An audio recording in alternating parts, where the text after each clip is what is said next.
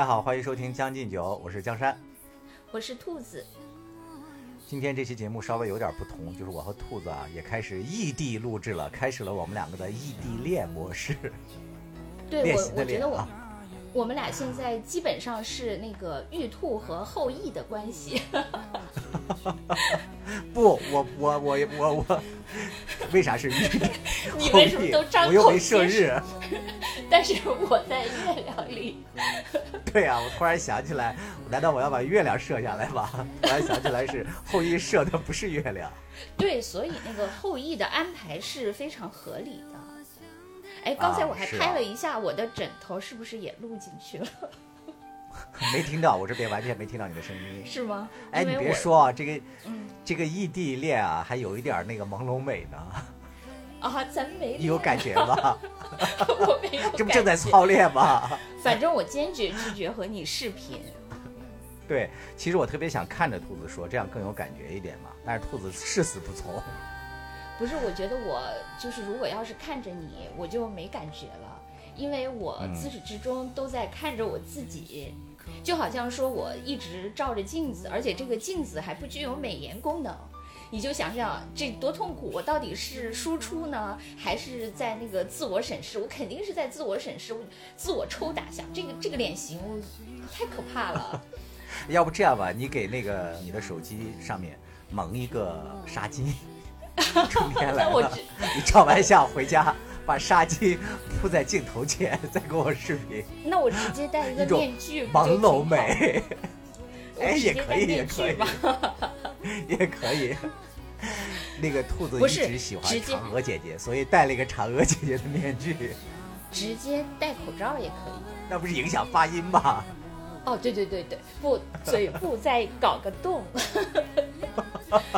哦，还有一种方法，还有一种方法是敷一张面膜。那你这个说话嘴都不敢张开，笑都笑声都变了。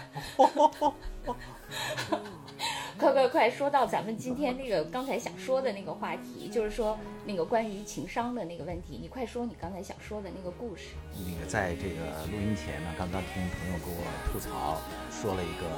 就是聊天的时候，有些人情商比较低嘛。有一次他们几个同事聚会，我这个朋友是一个大龄女青年啊，是单身，然后他们有一个同事呢，最近刚刚嗯分手了，然后另外一个同事就撮合他俩，就说，哎，比如说那个小小王啊，哎，说小王你不也单身了吗？说你要不要考虑一下小刘啊？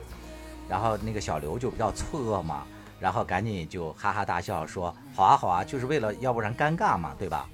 结果呢，这个大大龄男青年小王就说：“哦不不不，我喜欢的不是呃高个子这一款。你听出来了这个尴尬吗？就是小刘就很愤愤慨的跟我们吐槽说，好像老娘要考虑他一样，只不过是为了不尴尬而已，就是场面上要过得去嘛。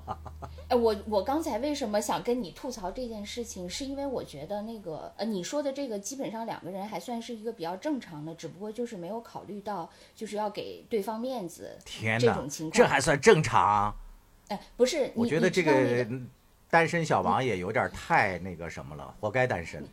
你你知道那个就是我觉得呃粉丝其实更是没有理智的，怎么讲？因为你知道那个就是说当一个人就是他在燃烧的时候，就是他的那个情感就是完全在一个高能量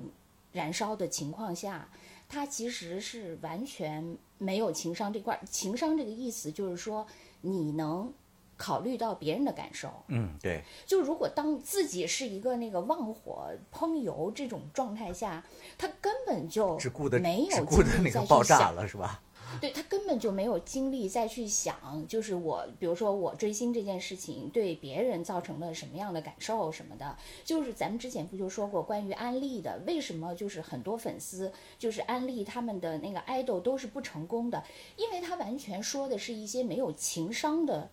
宣传语。对，比如说，呃，那个，呃，呃，那哥哥多好看，什么哥哥多努力，什么哥哥那个什么一直霸屏，一直什么那个开屏也是哥哥，榜单也是哥哥，什么销量也是，但这些就是首先你说的那个后面的那些数据，呃，当然那个就是算是客观数据。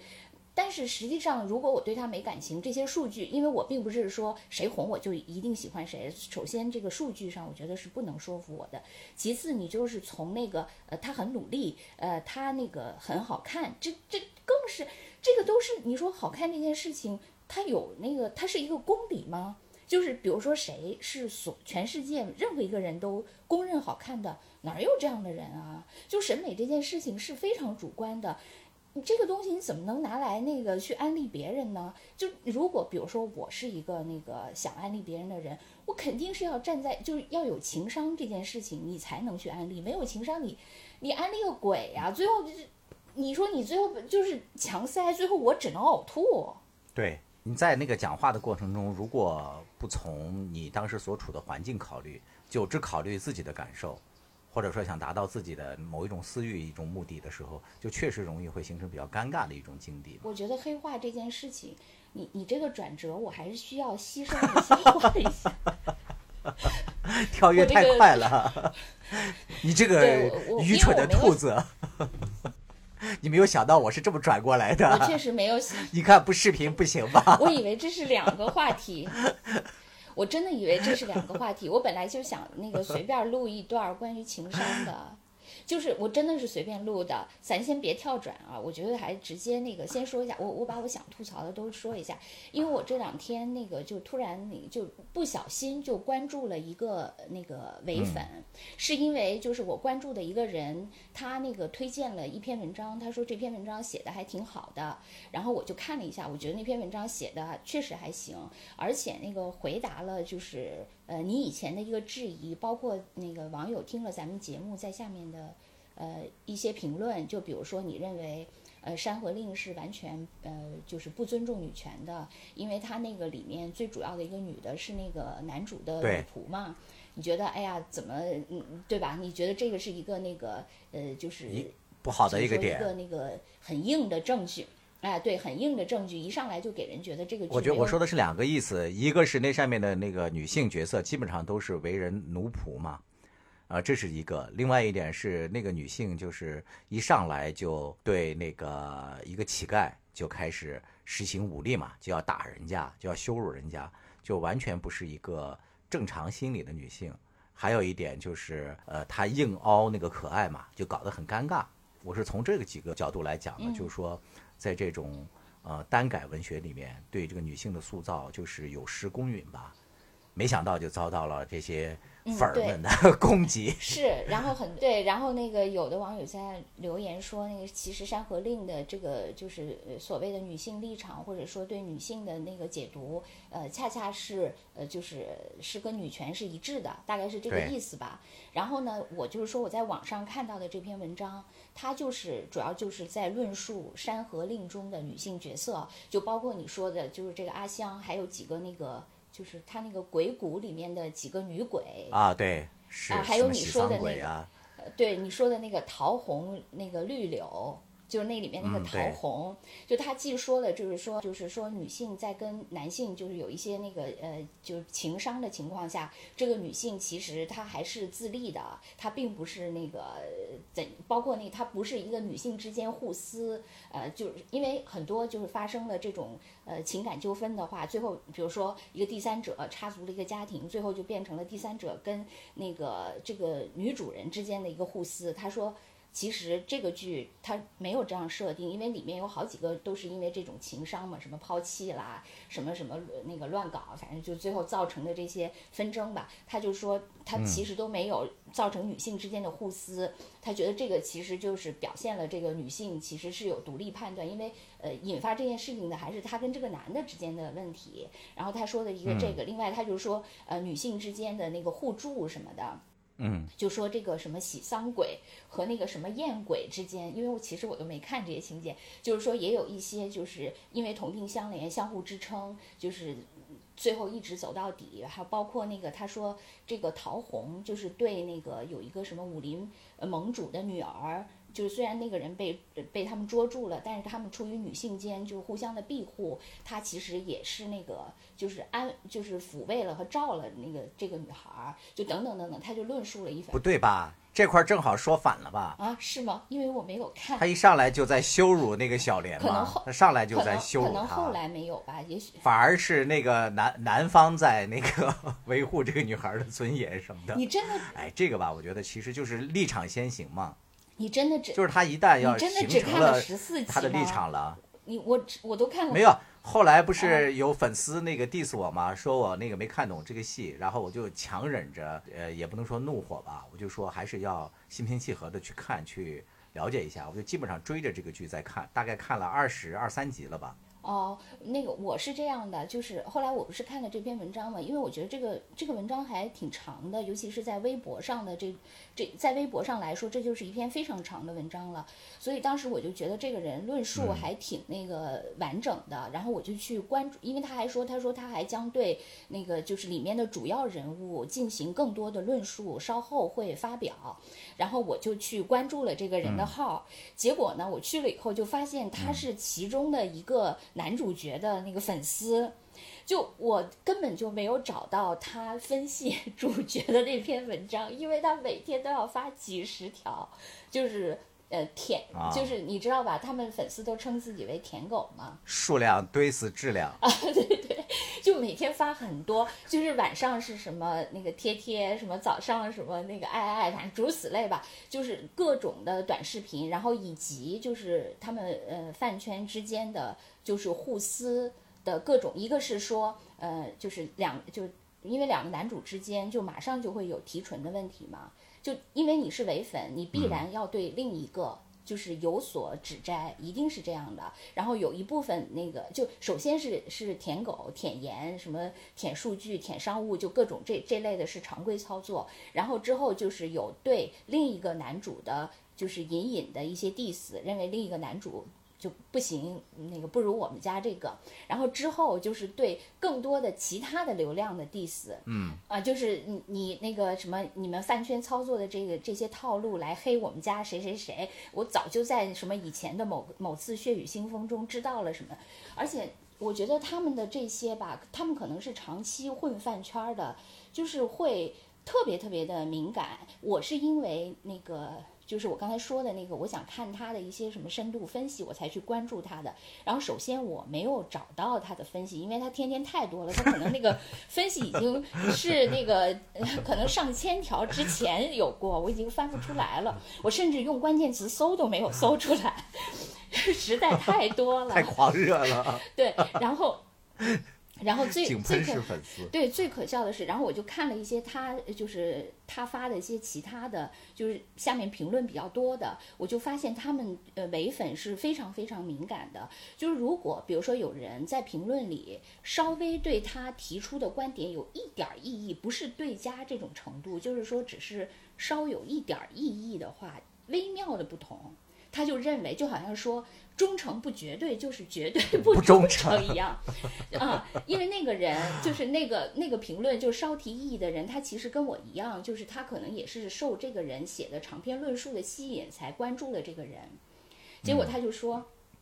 他就说那个那个嗯。就那个人就就是这个博主，就说你跟我观点不同，你还是你还是趁早走人吧，免得彼此不愉快。嗯然后这个这个卑微的这个意见者居然还跟他说说那个呃，我可以取关你，但你不要拉黑我，因为我还想看你写的一些文章，我觉得你有些东西写的还行。嗯，可是这个博主就非常坚决的说不，我一定要拉黑你，还是彼此不见为好。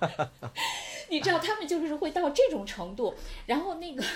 我我就我我就很奇怪嘛，然后就我昨天晚上就翻这个人的呃微博，一直翻到了大概两点钟。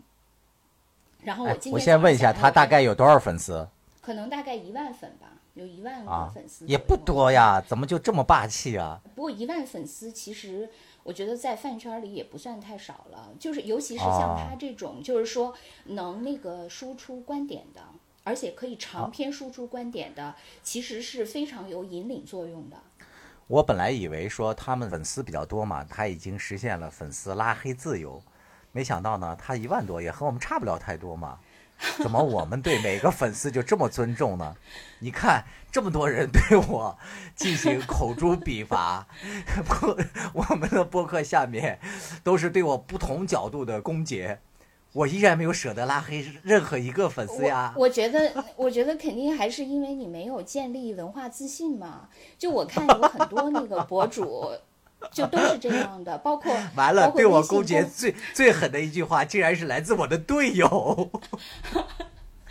真的那些粉丝们说这个男主持不行，说这个男主播什么那个男权，这个男主播什么性别倒置，这个男主播什么这个逻辑混乱，这个男主播不会捧场，什么我都没有在意，没有往心里去。没想到今天你我的好搭档兔子 一句话戳中了我的心窝，没有文化自信。你直接说我没文化就得是 不行咱俩是一样的吗？对我的伤害已经，你看，果然距离拉远了我们两个彼此的信任。你看，咱俩一异地录制，你马上就说我没文化了。不是异地录制，我觉得你就变成敏感了嘛，就没有咱俩就是如果在一起，你可能觉得咱俩是呃相互调侃；如果异地，你就觉得是是我在调侃你。因为咱们两个的信息通道现在变成了，就是和那个粉丝听咱们节目一样嘛，就全靠音频是吧来沟通。嗯嗯，咱们两个在录的时候，你你说你你一个眼神甩过来，我就知道你要准备攻击我了，我就心领神会，你笑一下。结果现在就不行了呀。我有这么 明眸善睐吗？我跟你说，我我其兔子，我我其实粉丝不太了解，兔子最美的就是一双大眼睛，真的，哎呀，明快眸善快别，提了，就是就是那个兔子的红眼睛，白水银里养了两碗两两碗红水银，太可怕了，是为老熬夜是喜丧鬼吗？不 用化妆就可以演喜丧鬼哎，我接着说啊，就是其实我看到呃很多公号，他们都是说我要定期洗粉。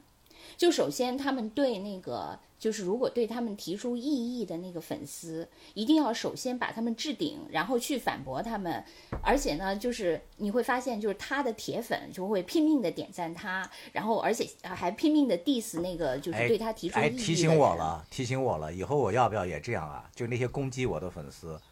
然后呢，我要把他置顶，然后我要反驳他。结果呢，大家一一直都在点那个批评我的人的留言，他的赞就远超是因为因过我的。为这 些人呢，因为这些人，我觉得基本上是那个特朗普的那种操作模式嘛。啊，就说我是要一些极端的铁粉，嗯就你那些所谓的中立粉或者什么，你就你我自然要淘汰你，最后我留下来的是绝对的，就是精锐部队，就是内卫，什么御前侍卫，就是这种，你知道吧？我就说，我就说这个人，就是我接着说回我昨天晚上看的这个博主，后来我就想，我今天早今天如果有时间，我再去搜一下他的那几篇就比较长的论述嘛，因为我觉得这个人文笔还挺好的。结果我今天早上再一刷，发现他已经把我给取，就是把我关注他的这个没有拉黑我，取消了，就是他把我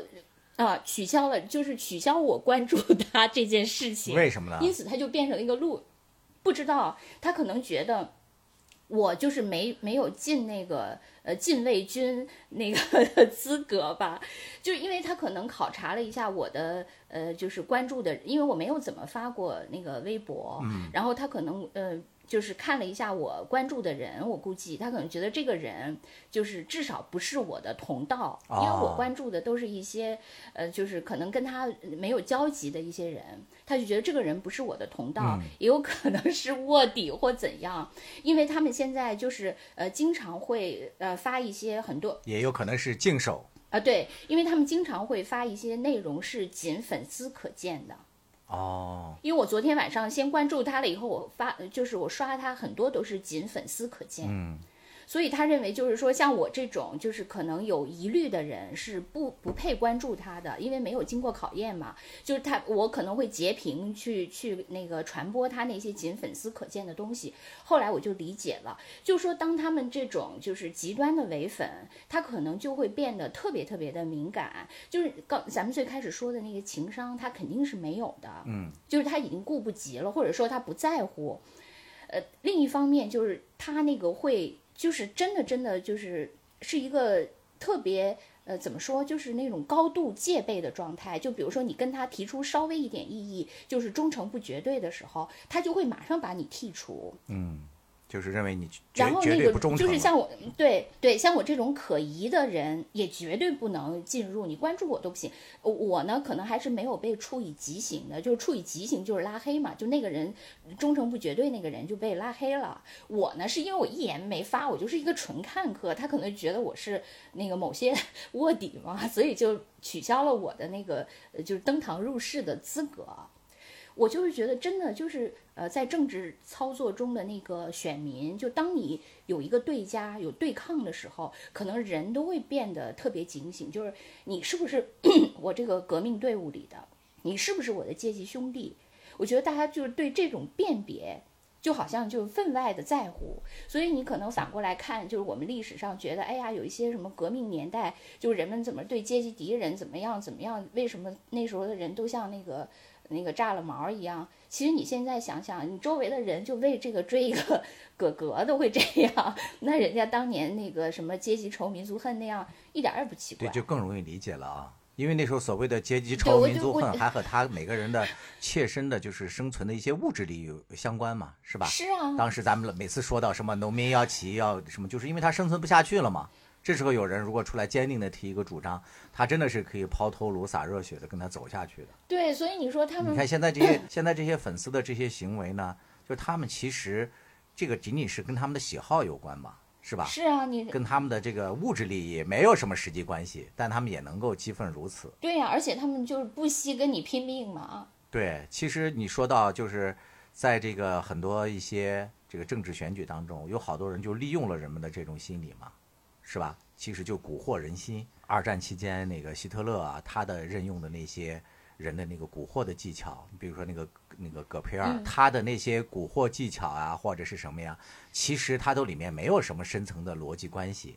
他就是一种情绪的煽动嘛。哦，对，但是这些情绪的煽动，往往是特别容易抓住那个追随者的那个狂热的心的，对，就是还有一点，就就不需要有理论思考。对对，嗯它还有一点就是，我前两天还看了一篇文章，它是从那个传播介质的演变来说，就是你对人心的这个控制，为什么就是现在整个都变了，反而也更强烈了，就是因为他说在以前实际上是一个精英统治的那么一个架构。就是这个架构呢，它是怎么来控制这个大众的心智呢？它是通过比如说，呃，知识分子由这些知识分子来生产一些阐释这个意识形态的一些理论、一些体系，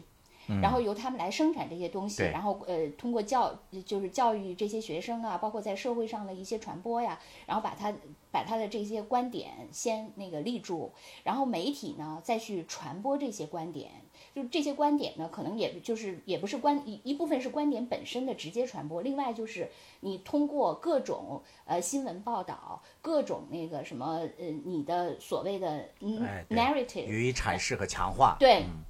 去把这些东西渐渐的于无形中灌输给大众，然后还有就是呃法律律师，他作为一个那个底线思维，就是说如果你不遵守这套意识形态，你会受到惩罚，我用法律来惩罚你。就他他建构了这么一套体系，然后来那个就是所谓的精英来控制大众，然后从媒介上来说，就是比如说呃呃开始是报纸，就是他认为报纸是更精英的。这篇文章认为，就是因为报纸呢，它是就是首先原来那个报纸诞生的时候，可能识字的人就不多，然后另外呢，识字的人以后还还要那个读那些文章，对那些文章理解又有一些问题，因为都毕竟都是一些文绉绉的文人的一些创作，而且包括那个时候还要花钱去买报纸。所以就等等这些，就设置了那个报纸的这个传播，其实是有一定的那个门槛的和那个它不是对它不是无远弗届的。但是呢，后来就是因为有了广播和电视，它可能就是从那个传播的这种易于接受度、普及度等等这些，就比以前要强了很多。但不管怎么越来越大众化了。对，但不管怎么样，就是说他这些呃精英还是把那个意识形态通过这些介质。然后就经过他的筛选，巧妙的这些安排，就像盐入水一样的无形去灌输给了每个人。但是后来就是因为有了互联网。互联网就诞生了像特朗普这样的人，就特朗普就是他可以把中间的这些层，就刚才说的什么知识分子啦、什么媒体啦、什么法律啦这一串儿就全都不要了，然后他就直打底层，就或者说他把中间的繁文缛节就都丢掉了，然后他就可以用他自己直接触达底层。你直接触所谓底层，就是说直接触达了每一个民众。你触达每一个民众的时候，就过去的那一套精致的所谓的上层建筑，就都没有用了。嗯，因为你你你不要再什么，嗯，就是给我建构一套理论啦，然后再通过什么新闻啦、什么影视啦，各种那个慢慢的教化我了，不用。你只要有这样一个呃民粹的领袖。他用我听得懂的，就是越粗俗越极端的语言，只因为那只有粗俗极端我才能听懂啊。你就不用这个中间的这些翻译了，翻译都失业了，然后你就直接用大白话跟我说，然后这样的话呢，就是那个他就会形成了那个就是精英阶层在这个就是特朗普的这个所谓的民粹时代就失业了嘛。是的。然后最后那个，然后精英们就就。就不甘心嘛，最后精英们就团结起来，把特朗普给推下了台嘛。就是这次美国大选就是这样嘛，就是说那些 精英，就所谓的左派的那些人，甚至包括那个就是共和党里的某些建制派。他们都会联合起来把特朗普这，因为你已经，你不是说这个党派之争的问题了，你已经把我们原来的那套控制系统都给打碎了，那不行。所以他就会，你你想他，他现在的这一套方式是吧？就是说，由于互联网的诞生，就跟那个就是怎么来煽动人的心智。就其实是更直接了，就所谓就像我们说那个公司那个管理就扁平化了嘛，对，是吧？就彻底扁平化了。是的，是的。所以就是还挺可怕的。我我看了这篇文章以后，我还觉得挺那个，就是深有同感的。你举的是一个那个时那个时政方面那个政坛的一个例子嘛？实际上在那个方方面面现在都有这种那个趋势出现。你比如说从音乐的审美上来讲。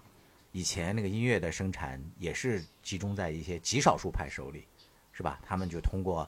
这个作词作曲，然后专业歌手演唱，然后录制唱片发行，然后最后到达这个用户啊耳朵里，然后大家可能听的歌，可能当这么多年来吧，那个审美习惯它的变化也不大。但是你看现在互联网的这个音乐的这个审美也是变化非常大。就前几天也有一个新闻爆出来，就是。音乐现在不是有一个乐评毒舌嘛，叫丁太升。哦，我还真不知道。他经常以那个毒舌，嗯，抨击这个某些歌手不专业、博出位吧。嗯嗯。然后他每次说的那话都特别的恶毒，其中有一个比较中心的一个思想，就是说你的音乐不高级，就是审美比较低。回头我也可以把那段音乐放下来，让让大家听一听。就是在那个抖音上有一个音乐红人叫三叔。他写的不是南派是吧？唱的就非常不是南派，就是三叔是吧？哦，我刚才看了一下，说错了，不是 三叔，是三叔的 七弟七叔。他的歌也有一些，也有一些国风嘛。然后他参加那个《天赐的声音》的时候，就唱了一首歌，特别红。那首歌就是咱们就不做那个评价了嘛。当时丁太升就抨击，就直指说你这首歌就是垃圾，说你唱的这都什么呀？就特别的虚妄。什么踏破山河呀，什么那个呃许你什么几世什么什么那个河山呀什么的，就那些词儿嘛，就是说他太那个俗了，在那个网络上引爆之后呢，就我看到底下，呃，其实就形成了一种那个所谓的传统的精英和现在的大众之间的一种撕裂。嗯，就是当然也有呃数以百计的人在点赞说丁太升说的没错啊，但是数以万甚至几十万级的人在点赞说。我们就是爱听啊，对，就像那个咱们以前说那个网络文学一样，就是以前在。呃，传统文学的年代，就是有四大名著，或者是有当代最呃，就是顶尖的几个作家，那个时候都是大家的共识嘛。但是到了那个网络文学时代，就是我捍卫，比如说呃，像现在就是有那个 P 大的粉，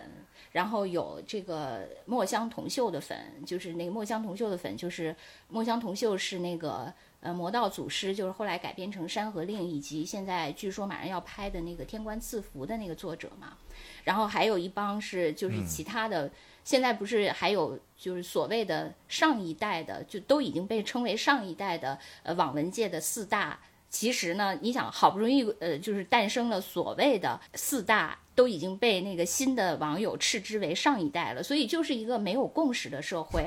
好，对，就迭代也很快。对，另外呢，就是说他现在是呃怎么说，就是他就是。具有煽动性的人，他掌握了这个扁平化管理的机器以后，他其实是会把少部，也不是能说少部分吧，至少一部分人的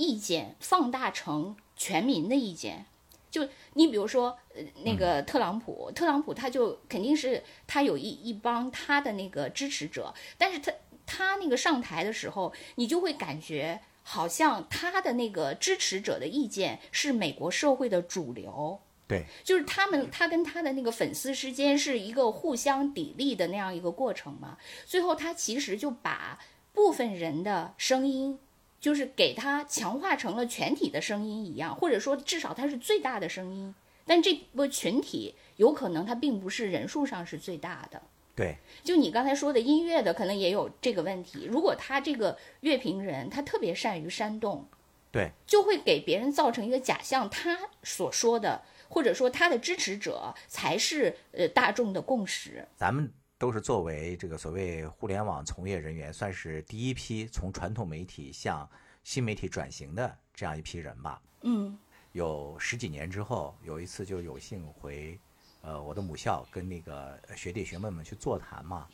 然后当时那学弟学妹们就问我说：“你如果那个简单的用一句话来总结和概括，就是你认为这个新媒体的呃发展它最大的一个特色或者是特征和传统媒体比较而言的话，它用一句话来那个概括的话，应该是什么呢？”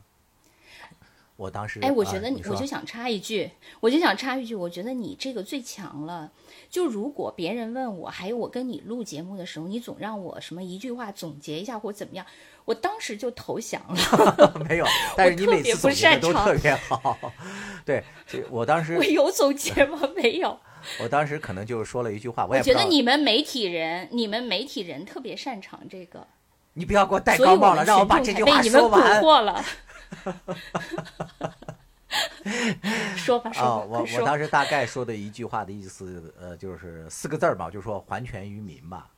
就是整体上，就是我我感觉，其实原来的那个控制权是在，就是不论说是那个精英媒体，或者是某些特权阶层手里，但实际上啊，互联网的那个出现之后，就是把这个权利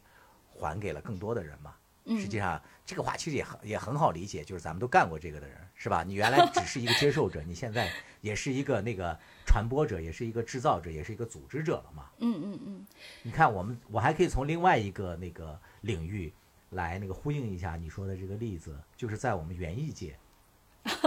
你知道最早期的那个园艺界，大家就了解新的花草，是吧？或者说。我那个领领略到什么这个园艺的美，我都是通通过比较早的，你比如说那个《中国花草报》什么之类的，才能知道有一些什么花儿比较好看或怎么样。但实际上，现在随着互联网的兴起，举一个特别简单的例子，你看现在全国人养那个多肉植物，就多肉不就特别热吗？嗯，其实多肉的兴起就是特别典型的一个，就是互联网上的一个细分受众。这些人在之前呢，他是没有这个组织的。他也不知道自己的这个喜好能哪里能够得到满足，就仅有的一些人养的一些很小的一些这个很小众的一些多肉，比如说养养芦荟啊，养养这些这些什么仙人掌啊，顶多养养这些。但是互联网的出现之后，就这些人呢，迅速的就连接到了一起，他们的审美呢，就是也得到了这个呼应。大家才会发现，哎呦，你这里还有这个，我那里还有那个。然后后来大家迅速的就组织起来，就形成了什么景天科的那个审美啊，还有这个翻性科的呀，什么屁屁花这，真的这个这个组织，你现在再看，大概也就十几年吧。现在这个多肉界简直是我感觉都要颠覆园艺界了，他们现在反而变成了一个最强大的组织。就你们也是一种饭圈嘛，就是饭圈真的无数无处不在，既在那个娱乐界，呃，也在那个政界，甚至在园艺界，是吧？没错，每个界我觉得现在都都在被这个快速的这个颠覆和重塑着。就是我我还想再说一点，就是我觉得有点绝望。就是你说，嗯，互联网确实是还权于民，但是呢，我觉得人类这种动物，它可能就是因因为以前不就是对人有一种呃形容，就是那个迷途的羔羊嘛，就或者说羊群效应等等。对我觉得人真的是这样，就是人其实他永远在寻找一个领袖。对，羊群走路就他其靠实头羊，陕北出了共产党。你学过，这个就是他？其实 没有。王贵和李香香其实他非啊，常，就是他其实潜意识里要寻找一种领袖去跟随他。对我觉得正是因为人有这个特质，所以当你还权于民呃的时候，其实他心里，因为他还有这个基因在，而这个时候就是想操纵民意的人，其实永远也是存在的。没错，就他们的这个呃双方的这个需求能匹配上，嗯到互联网时代了，它其实还可以用所谓的什么数据分发啦，是吧？什么用户画像啦，什么通过对你的那个各种那个数据隐私的一些分析了，来操控你于无形。对，这个现在是被很多这个一些那个机构嘛在利用一些利益群群体，他们不说这个特朗普选举的时候，不就是很好的利用了这一套这个玩法嘛？他对，其实民主党那个，就我其实他们双方都是在利用。你想，那个后来这次选举的时候，不是呃，就是特朗普的那个推特账号都被关了嘛，Facebook 也也一度被关了，因为这些科技媒体所谓的这些平台，它也是有立场的，啊它背后也是跟各种政治势力关联在一起的，所以没有那个就是绝对的一个呃就是所谓就像大自然一样的平台，可能大自然都是有立场的，只不过它因为它的呃它背后的资本太宏大了，我们小蚂蚁认识不到。对，就是降维打击我们来了。对，是因为我们还在那个一维的世界，他们是从那个十二维来的，你知道那个操纵，所以就没法认知操。纵。啊你也给我提过嗯那个，就是操纵那个特朗普选举的那个，就是剑桥研究，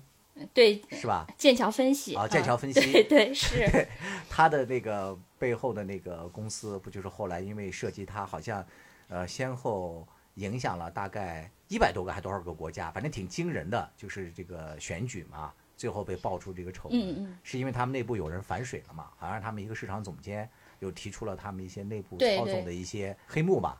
所以最后导致大家都群起反对，然后他们就这个公司最后只好这个下线了。但是他实实际上他已经操纵成功了多少个了，对吧？这对，是而且那个脱欧公投也是吗，脱欧公投也是这种利用互联网来挖掘一些那个沉，就是有一个卷福演的，有点像纪录片似的电影，嗯就是讲这个脱欧的，他就是讲那个这个人，就卷福是一个好像呃一个落寞的那个曾经的从政者，在这个脱欧公投中被那个想脱欧的势力给挖掘了出来，然后呢。这个卷福演的这个人呢，他的那个想法就是，我通过大数据把沉默的人挖掘出来，因为他觉得就是支持脱欧和反对脱欧这两拨人其实是势均力敌，决不出胜负的。如果想决出胜负，必须把中间的人，就是立场不明或者说没从来在这种公投中不参与的人，把他们挖掘出来，并把他们拉到我这一方。然后他就通过一些大数据，就是找到了这些人，就是向这些人宣宣贯，就是说，呃，你看我那个我们加入欧盟以后，呃，那些移民来抢夺了我们的福利，然后以后我们要养多少什么从土耳其、什么从中东来的这些移民，那个我们要白养他们，他们来分我们的这这杯羹，等等等等，就通过这些把这些人都拉到他这边，最后他们就赢了吗。但不管怎样啊，就是说，在特朗普那个时代，就是曾经的那个剑桥分析那个时代，他还是暗流操作的。对，可是到这届选举的时候，他就直接把你账号封了。是的，我还 看过他们有一个具体的一个案例，他们说这个，比如说，呃，你对这个持枪是赞成还是反对态度的嘛？如果说那个，假如说特朗普的这个呃团队，他然后通过大数据捕捉到你对这个持枪是还没有态度还不够明朗的时候嘛，他就会给你推送一些这个这样的新闻，就关于这个枪支的，比如说呃父亲带着儿子一家人去打猎，然后就形成那种天伦之乐嘛，就让你认为这个持枪其实是一件很好的一些事情，对吧？嗯，就是利用这个来影响你的态度。但同样是这个持枪呢，如果说你是他的这个呃反对者，那他们给他推送的新闻就是另外一种了。就比如说这个枪支什么每天又造成多少死亡或者什么同样案件，就是同样的题材的新闻，他也可以推送给不同的人做不同的演绎，实现不同的目的嘛，都是为他的这个选举利益来服务的。他是好像是通过有一些，比如说线条分析，他是通过让你做一些什么性格测试。来，因为他可以在那些社交媒体上，我们现在不也经常在那个什么朋友圈里啊，什么微信群里互相传，什么测试一下你前世是谁，什么你的情感是谁，你的事业是谁，什么各种的那些嘛，就各种测试，就对它就通过，就比如说，这是他其中一种方式，就通过这些测试来收集这些用户，然后去对这些用，就因为你你已经有一些测试，它大体就对你有一个判断，然后再去跟踪你的各种数据，对你的用户画像就更清晰了，然后把你分为，就把所有的用户分为几类。就是刚才见那个刚才说的那个呃脱欧也是这样，它其实基本上是呃主攻那个中间人群，它基本就是这样。因为如果双方的铁粉，实际上你是很难拉动的嘛，你就是主要是攻那个中间人群。我觉得中间人群确实挺好拉动的，就是我我觉得我当时那个追明星时候就有这感觉嘛。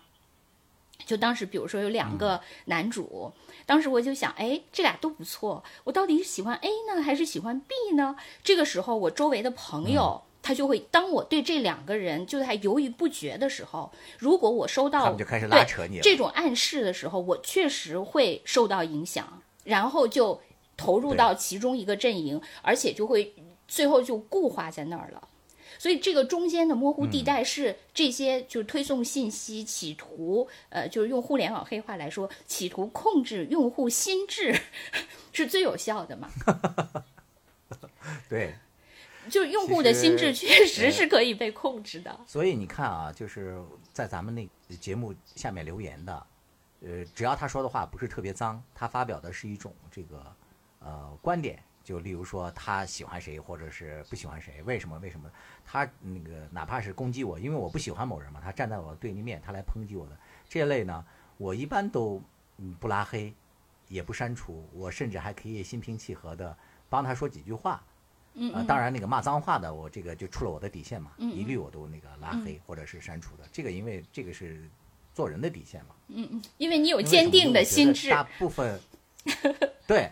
我有那个很那个，其实说白了，咱们是干这一行的嘛，你也都很知道他的那些观点啊，都是受到了多少别人的影响之后发展起来的。在一定程度上，大家都是很可怜的被操控的工具人。嗯，工具人何必嘲嘲讽工具人呢？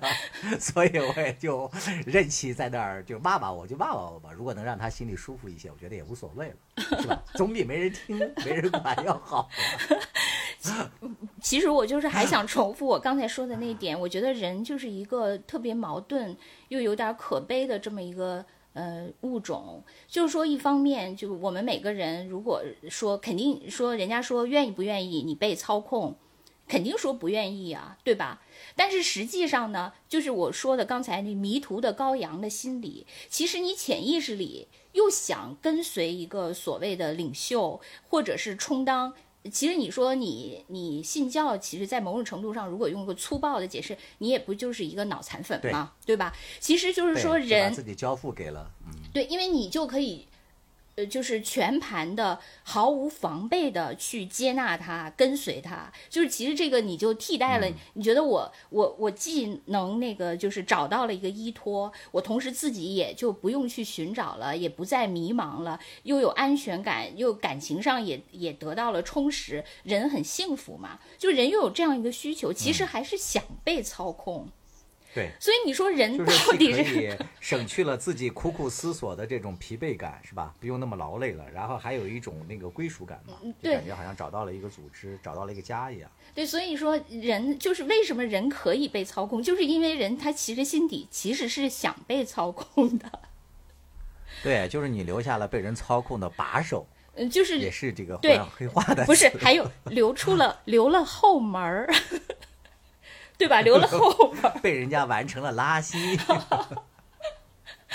咱们可以改天录一期关于互联网黑话，近期也挺热的。对对对对你看啊，嗯就是你一句话总结我我我要抢先说，你一句话总结一下，我就可以避免一句话了。我觉得人人生在这个世界上都是说说到底都是挺可怜的。嗯，就像我用这个粉丝们的话来描述，是一个愚蠢而不自知的男主播；像兔子呢，好一点，是一个美丽而不自知的女主播。而我们这些大量的粉丝们，粉丝们呢，其实是都受到了各种平台操控影响，而不自知的可怜的小工具人。所以呢，大家以后留言的时候，不要攻击我这个被控制的工具人了。对，这是我的总结，弱弱小而无助的 祈求。我我觉得咱俩其实也是不知道被咱俩胡乱看的什么内容操控了心智，然后在这儿胡说八道，又企图二道贩子又去操控 别人，虽然一直没操控成功。我们那个更可怜的一点在于，我们那个被操纵了是自知的，但是这个自知了，我们又无力摆脱，所以就更为可怜，还不如稀里糊涂的 跟着幸福下去的。其实我我我特别想皈依，就是如果有一个宗教或者是有一种什么体系能让我皈依，我一直在寻找，但是就是一直没找到嘛。我其实随随时等待被招安，但是没人招。你搞一个流派，